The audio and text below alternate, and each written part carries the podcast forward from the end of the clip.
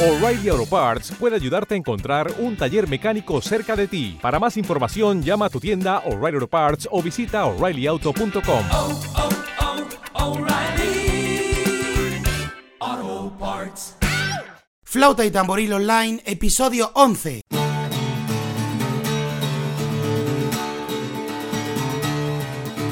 Hola a todos y bienvenidos a Flauta y Tamboril Online, el podcast dedicado a todo lo relacionado con el uso e interpretación de la flauta pastoril de tres agujeros y el tamboril.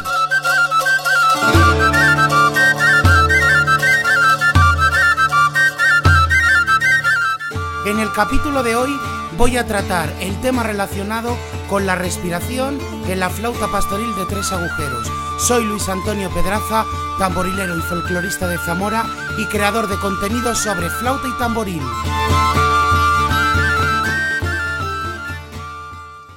Aquellos que nos dedicamos a tocar un instrumento de viento necesitamos el aire como elemento básico para hacer música. Por esta razón, tenemos que estudiar el control de la respiración en toda su extensión y debemos desarrollar al máximo todas sus posibilidades.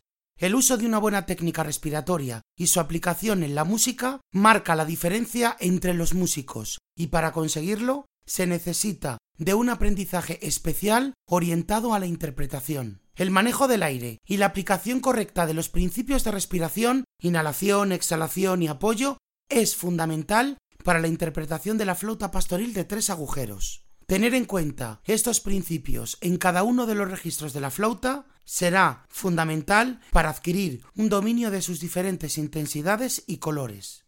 Para producir un sonido agradable y bonito es importante controlar la respiración. En la flauta de tres agujeros, el sonido se produce gracias al soplado, y para ello necesitamos una buena respiración. Esto además ayudará a una buena relajación del cuerpo y de los dedos. Los elementos que integran el aparato respiratorio son la boca, la nariz, faringe, laringe, tráquea, pulmones y diafragma. El aire entra por la nariz o por la boca, a través de la tráquea hasta los pulmones. El diafragma es el músculo transversal responsable del movimiento respiratorio. Hay dos fases, inspiración y expiración. En la inspiración, las cavidades pulmonares aumentan, la caja torácica se dilata, hay un descenso del diafragma y una elevación de las costillas. En la expiración, sin embargo, se produce una elevación del diafragma, un descenso de las costillas y esto provoca la expulsión del aire que se encuentra en nuestros pulmones, que servirá para hacer sonar la flauta. Realizaremos inhalaciones y exhalaciones profundas con el cuerpo relajado. Para ello, os propongo los siguientes ejercicios. En primer lugar, haremos unas inhalaciones y exhalaciones profundas con el cuerpo relajado. A continuación, cogeremos aire por la boca en cinco pulsos y los pulsaremos por la boca también en cinco pulsos. Después lo haremos en cuatro, en tres, en dos y por último en un pulso. Cogeremos aire por la boca en cinco pulsos y lo mantenemos otros cinco y después lo soltamos en cinco. Así lo haremos con cuatro, tres, dos y uno. Por último, cogemos aire en seis pulsos y expulsamos de forma explosiva en un pulso y seguimos vaciando lentamente hasta concluir. Existen dos tipos de respiraciones. Por un lado, la respiración nasal, que es mucho más higiénica porque pasa el filtrado y calienta el aire. Y luego está la respiración bucal, que ni filtra ni calienta el aire, pero sí tomamos mayor cantidad de aire en menos tiempo.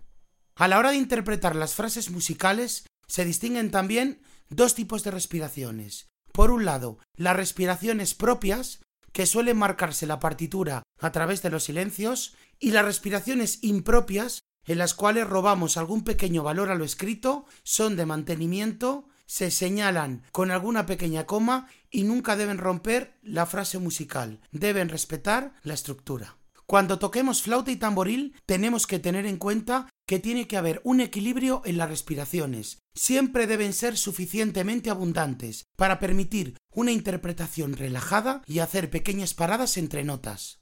Hoy en día, además de los ejercicios de respiración que hacemos directamente con nuestro propio cuerpo, existen una serie de aparatos que usan muchos instrumentistas de viento para trabajar y mejorar su respiración. cada uno de ellos con una tarea específica. Son los siguientes: Brit Wilder, Inspiron, Smile, Flowball, Ultrabeat Edition, Treeball. Aquí finaliza este podcast dedicado a contaros la respiración en la flauta pastoril de tres agujeros. Quiero daros las gracias por estar ahí, por vuestro apoyo, por vuestras valoraciones 5 estrellas en iVoox y espero vuestros comentarios y sugerencias en info arroba luisantoniopedraza.com. Sed muy felices.